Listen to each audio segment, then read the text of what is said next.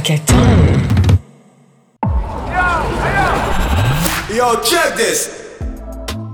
Alors moi j'aimerais savoir, est-ce qu'il est normal d'avoir un sein plus gros que l'autre, même à l'âge adulte?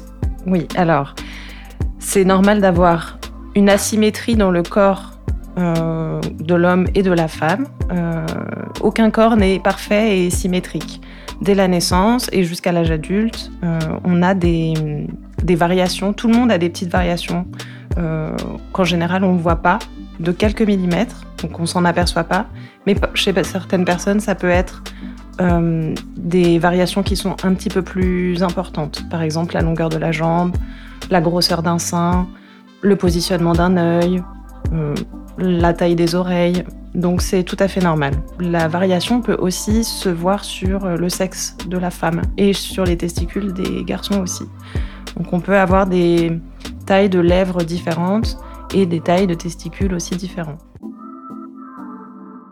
J'aimerais savoir, est-ce que c'est normal d'avoir des poils plus longs que les autres filles? J'ai envie de te dire oui, c'est normal. Il euh, y a, des, y a des, des, femmes et des hommes qui ont des poils plus longs ou plus courts que, que d'autres, plus nombreux, euh, plus épais, plus, plus, moins. Après, euh, depuis qu'on est tout petit, on a tous, garçons et filles, des, des, poils, des petits duvets qui sont présents pour réguler la température du corps et euh, voilà, réguler la température du corps.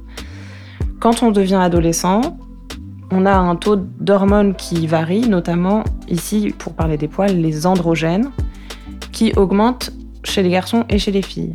Et bon, évidemment, chez les garçons, il y en a plus, donc les garçons seront plus poilus. Et chez les filles, il y a quand même une petite augmentation des androgènes, et donc c'est pour ça qu'il y a les poils qui apparaissent dans les zones classiques, entre guillemets, euh, les aisselles, le pubis, les jambes aussi, ça peut devenir un petit peu plus euh, fourni.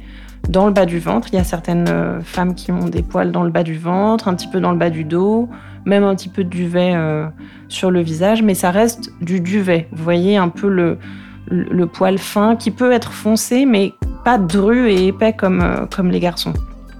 Là où il faut quand même, là où il faut commencer à se poser des questions, c'est quand il y a des poils dits masculins, donc épais, noirs, qui apparaissent à des endroits euh, de type masculin, genre le visage, euh, les bras, le dos, le torse. Là, c'est là qu'on peut commencer à se poser des questions. Et on peut, et on peut s'en poser d'autant plus quand il y a des signes de masculinisation associés. Ça veut dire par exemple la voix qui change, euh, les muscles qui grossissent, les seins qui, sont, qui, qui finalement grossissent pas tant que ça. Voilà, là on va voir le docteur, on va voir son médecin et c'est là qu'on s'inquiète.